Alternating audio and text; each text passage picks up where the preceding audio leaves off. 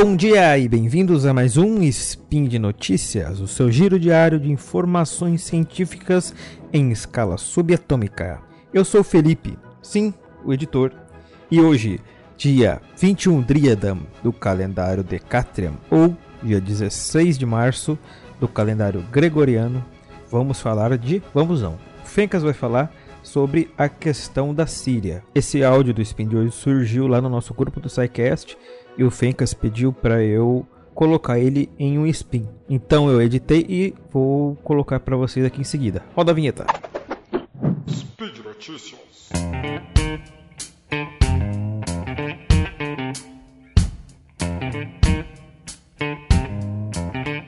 É, eu começo dando aquele meu disclaimer de sempre, falando que não sou um especialista no assunto. Mesmo durante a faculdade, quando eu estudava mais sobre questões correlatas, nunca foi uma questão em que eu pessoalmente tive uma atenção excepcional. Ou seja, é, tudo que eu falar aqui, descontem, estou falando tudo de cabeça, não estou lendo nada antes, então é possível que eu erre datas, que eu erre nomes ou coisa assim. Mas, de qualquer forma, é o big picture. E vocês perguntaram o que estava acontecendo, vou dar uma geral, então dá para entender pelo menos o que está acontecendo. Falado isso tudo, vamos lá. A Síria. A Síria tá. A Síria é um país que há algumas décadas vem sendo governada uh, pela mesma família. Ela teve um golpe nos anos 70, se não me engano. E, e hoje o atual presidente Bashar al-Assad é filho do, do cara quem deu o golpe naquela época. E ele é esse presidente, entre muitas aspas, há algum tempo. Enfim. Mas, desde o início da década de 2010, ah, houve uma. Está havendo uma grande. Uma grande. Várias forças têm, de certa forma, combatido o governo sírio. Né? Diversos, diversas forças, né? pelo menos três forças é, são contrárias, diferentes, né? são contrárias ao governo sírio. E uma delas, a principal delas, é apoiada pelos Estados Unidos. Os Estados Unidos não é muito pró o governo sírio, principalmente pelo fato de que o governo sírio é apoiado pela Rússia. Uh, então, na verdade, o que tem acontecido na Síria, ela tem três, três é, escopos, vamos colocar assim. Escopo nacional, que é uma disputa pelo poder num país. Está vendo isso aqui no Brasil agora, é, mas o deles de forma bem, bem mais extremada, sem dúvida alguma. Tem uma, o segundo escopo seria o regional, porque a Síria ela é um dos maiores países do Oriente Médio, é um país de extrema relevância, um país que faz fronteira com Turquia, com Líbano, com uh, o Iraque, com, uh, com Israel, é bem próximo do Irã, enfim. É um país bem central no, no jogo de xadrez que é aquela bagunça do Oriente Médio. Então, cada um dos países com interesse, tipo Israel, uh, Irã, Arábia Saudita e tudo mais, quer ter para si aquele país tão importante do ponto de vista geopolítico. E também tem o escopo global, que é justamente a disputa entre os Estados Unidos e a Rússia. Né? Por um lado, os Estados Unidos é, é fundamental ter apoio, ter controle, enfim, ter ingerência sobre países aliados. Lembrando que os Estados Unidos têm uma aliança quase que umbilical com Israel, uma aliança de longa data com a Arábia Saudita. É, e tem inimizades também quase umbilicais, como por exemplo com o Irã, né? E também uma situação muito mal resolvida no Irã, no Iraque e no Afeganistão.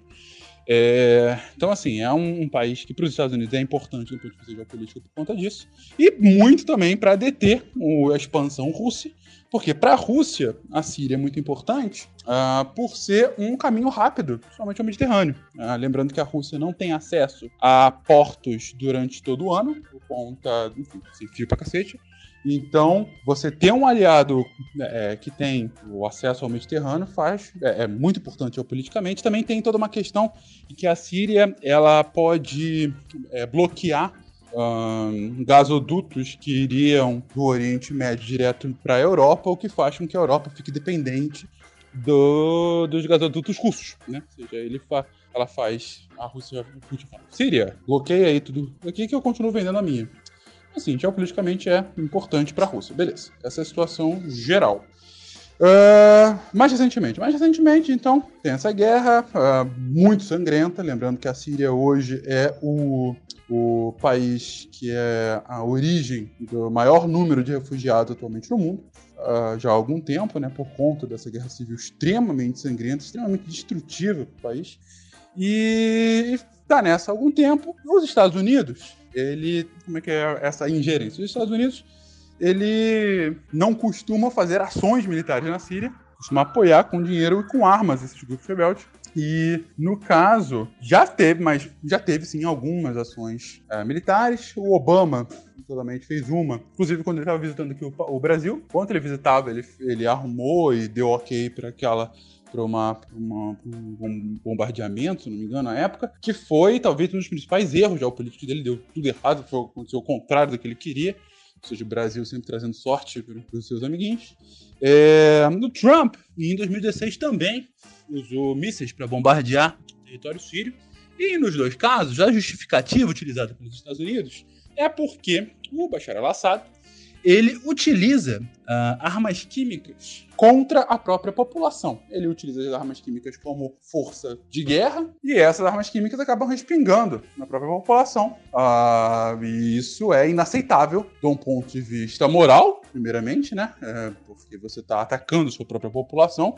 E do ponto de vista legal, porque você tem diversos tratados internacionais desde a Primeira Guerra Mundial, que, e antes, inclusive, já tinha alguns, que proíbem o uso de certas armas químicas, porque armas químicas são não tem controle, né? Você é, não controla o vento, você solta um gás e puta, vai para qualquer lugar, entendeu? você não tem a precisão, é, tem uma taxa de mortalidade gigantesca, respinga muito em civil, enfim. É, não, na verdade, não é nem pela taxa de mortalidade, até porque um míssil também mata, mas é porque você pode ter pode justamente não matar e ter efeitos de longo prazo naquela população. Você pode deixar população totalmente cega ou com muito doente, entendeu? Então, assim, né? Tem vários motivos do porquê o uso de armas químicas é condenável. E eles têm, nos Estados Unidos, dizem que o Bashar al-Assad já usou pelo menos 49 vezes armas químicas contra a sua população. E essa é a justificativa dessas ações. E essa é a justificativa dessa ação de ontem. Né? Uh, na, no sábado passado, os Estados Unidos e a França disseram que receberam informações, ah, informações irrefutáveis de que o Bashar al-Assad havia utilizado armas químicas numa região que fica na, no subúrbio de Damasco. Bem, essa é a informação e a partir daí veio essa, ao longo dessa semana foi escalando muita discussão aqui e ali, ah, foi inclusive para o Conselho de Segurança algumas vezes, a Rússia colocando pé, falando que isso era uma interferência em assuntos próprios, né? Que a Síria deveria resolver os próprios assuntos, nenhuma interferência internacional deveria ser feita. Estados Unidos, França e o Reino Unido falando que aquilo era inaceitável, que a gente tem que defender os direitos humanos, você não pode fazer isso, tudo mais. Beleza. Era essa a discussão. E uh, o ponto é que boa parte dos analistas políticos que estudam a fundo essa questão, boa parte, uma grande maioria, eles concordam que, estrategicamente, não faria sentido, nesse momento da guerra civil, o Assad ter é, é, feito isso, de ter utilizado armas químicas, porque ele está ganhando.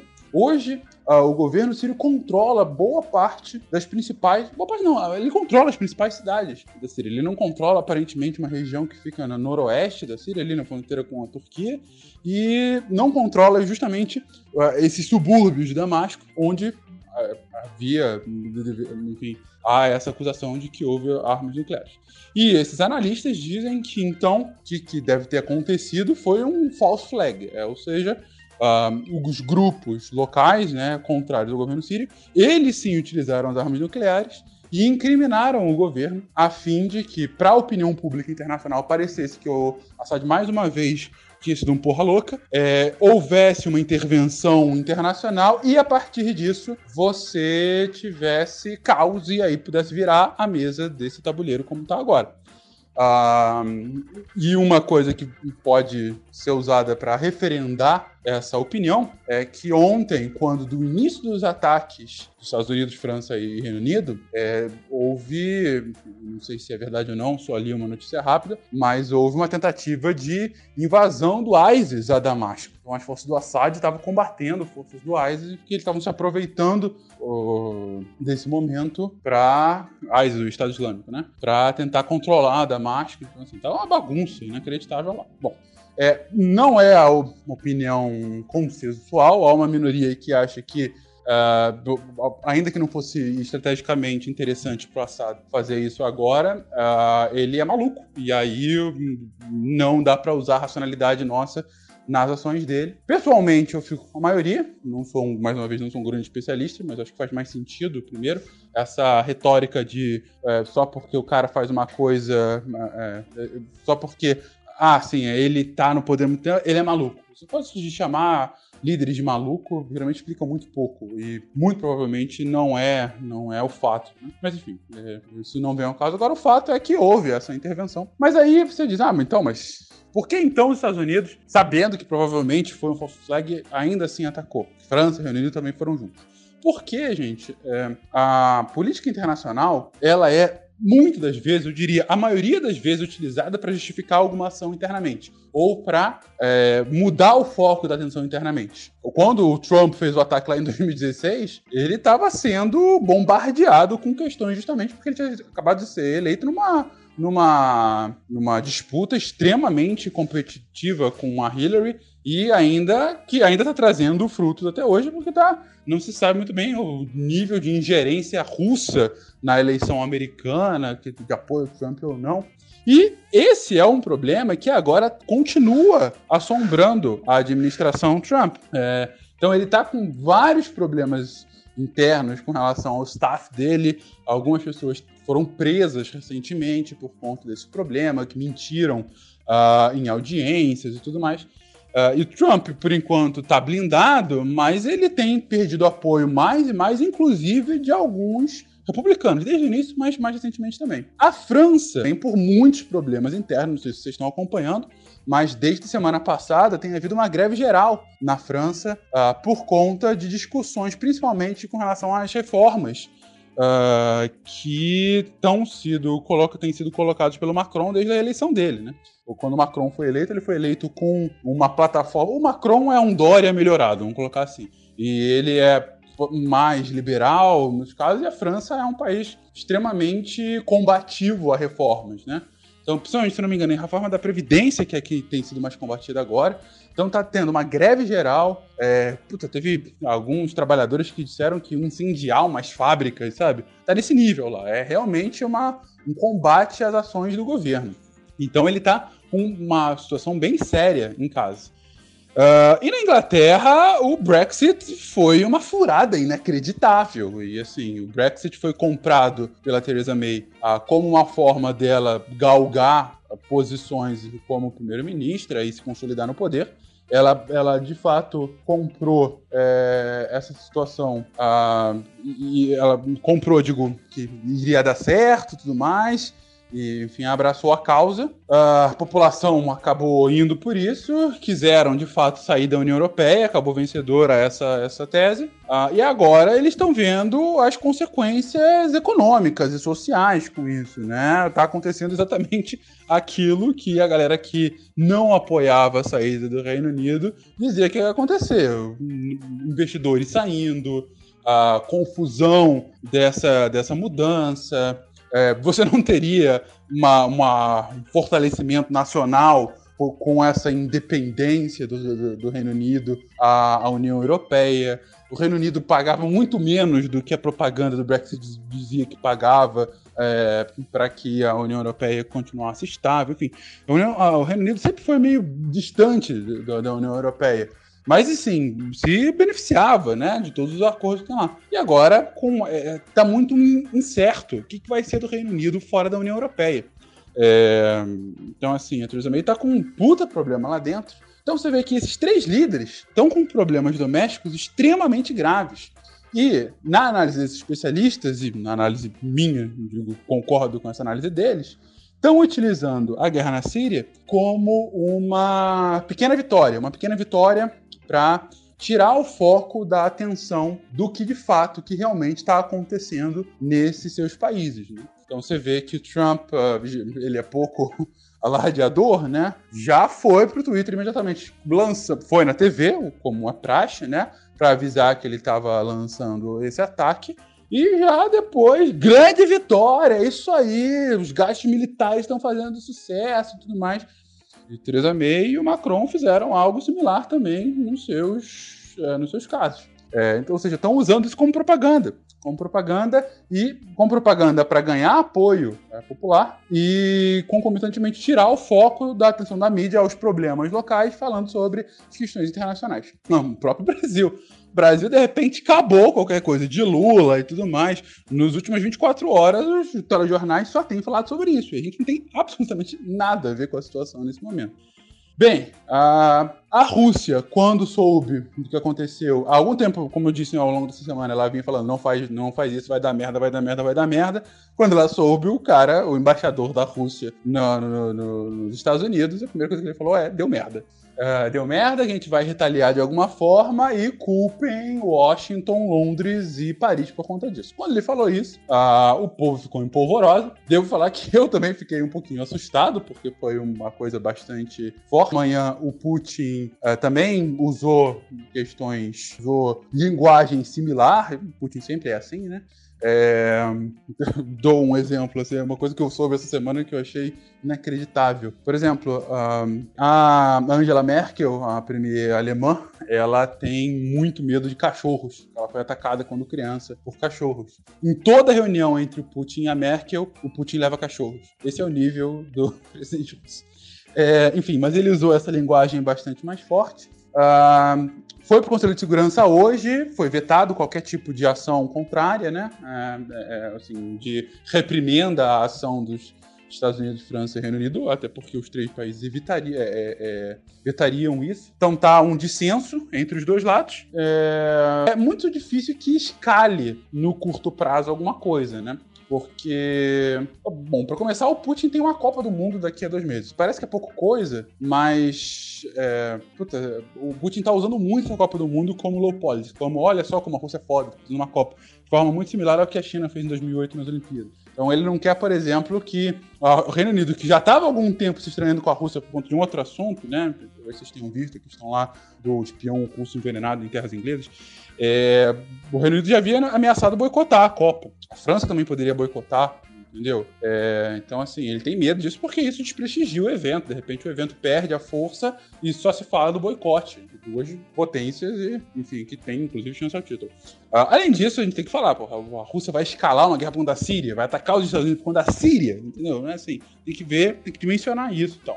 O perigo, na verdade, não é bem isso. E assim, ah, então o que a Rússia vai fazer? Ah, o que os analistas têm colocado é que pode ser uma ação de inteligência, por exemplo, um ataque cibernético contra forças norte-americanas, pode ser algum ataque na Ucrânia, ali perto do território, que é um. Ou seja, é mais uma guerra de procuração, né? Mais um conflito de procuração. Os Estados Unidos não atacam a Rússia, mas ataca aliados americanos. Perdão, a Rússia não ataca os Estados Unidos, mas ataca aliados americanos. O problema é se um negócio desse escala, então, por exemplo, aí a Rússia vai, faz alguma ação na Ucrânia, os Estados Unidos retalia, e nessas mini retaliações morre o nacional americano, morre o nacional russo, vem a opinião pública, começa a inflamar, o negócio escala de vez e fudeu. Esse é sempre o medo, né? Não pela ação direta, mas sim pelas possibilidades de se escalar um conflito como esse. E o último player que a gente tem que falar é a China. China que nesse, por enquanto, ela está plácida no alto de sua muralha da China, não pendendo para um lado nem para o outro. Na própria ONU, ela falou: olha, foi desrespeitada a lei internacional dos dois casos, teve ataque de armas químicas e teve uma ação que não foi coordenada antes pelas Nações Unidas. Ponto. E por que a China é tão importante? Porque se ela pender para qualquer um dos lados, o negócio pode ficar mais sério. Uh, mas é muito improvável que isso aconteça porque ela não tem interesse de se estranhar com nenhum dos dois lados por conta justamente da Síria. Então, a não ser que haja grandes mudanças nesse tabuleiro, alguma merda gigante, algum erro de alguém, uh, coisa assim, podemos dormir sossegados, o mundo não vai acabar amanhã. 20 minutos para falar isso. Beijo, gente. E por hoje é só. Não esqueçam de deixar seu comentário, crítica, sugestão lá no post no nosso site do Deviante. E lembro que esse projeto só é possível através da sua contribuição. É isso aí e até mais.